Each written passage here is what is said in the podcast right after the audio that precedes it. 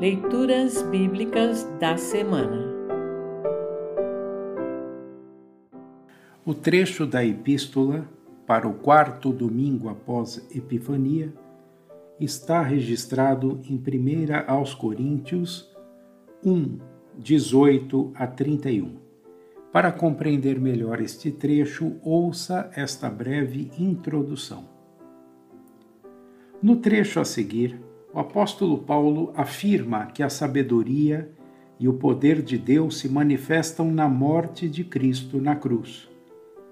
Para os que não creem, o sacrifício de Jesus é loucura e fraqueza.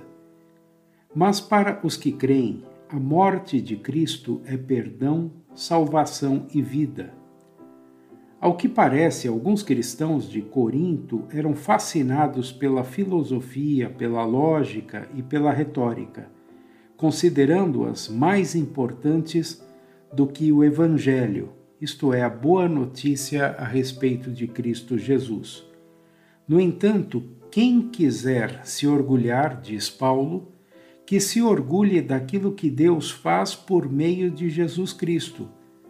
Ele é o poder e sabedoria de Deus. Ouça agora 1 aos Coríntios 1, 18 a 31. 1 aos Coríntios 1, 18 a 31. Título: Cristo, o poder e a sabedoria de Deus. De fato, a mensagem da morte de Cristo na cruz é loucura para os que estão se perdendo. Mas para nós que estamos sendo salvos é o poder de Deus. Pois as Escrituras Sagradas dizem: Destruirei a sabedoria dos sábios e acabarei com o conhecimento dos instruídos. Então, o que poderão dizer os sábios e os instruídos? O que vão dizer os grandes oradores desse mundo? Deus tem mostrado que a sabedoria deste mundo é loucura, pois Deus, na sua sabedoria, não deixou que os seres humanos o conhecessem por meio da sabedoria deles.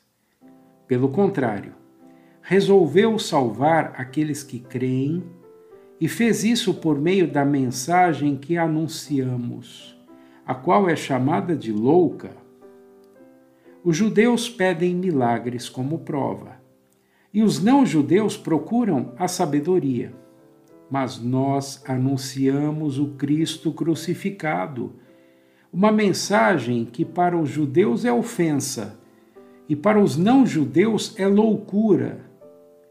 Mas para aqueles que Deus tem chamado, tanto judeus como não-judeus, Cristo é o poder de Deus e a sabedoria de Deus, pois aquilo que parece ser a loucura de Deus é mais sábio do que a sabedoria humana, e aquilo que parece ser a fraqueza de Deus é mais forte do que a força humana.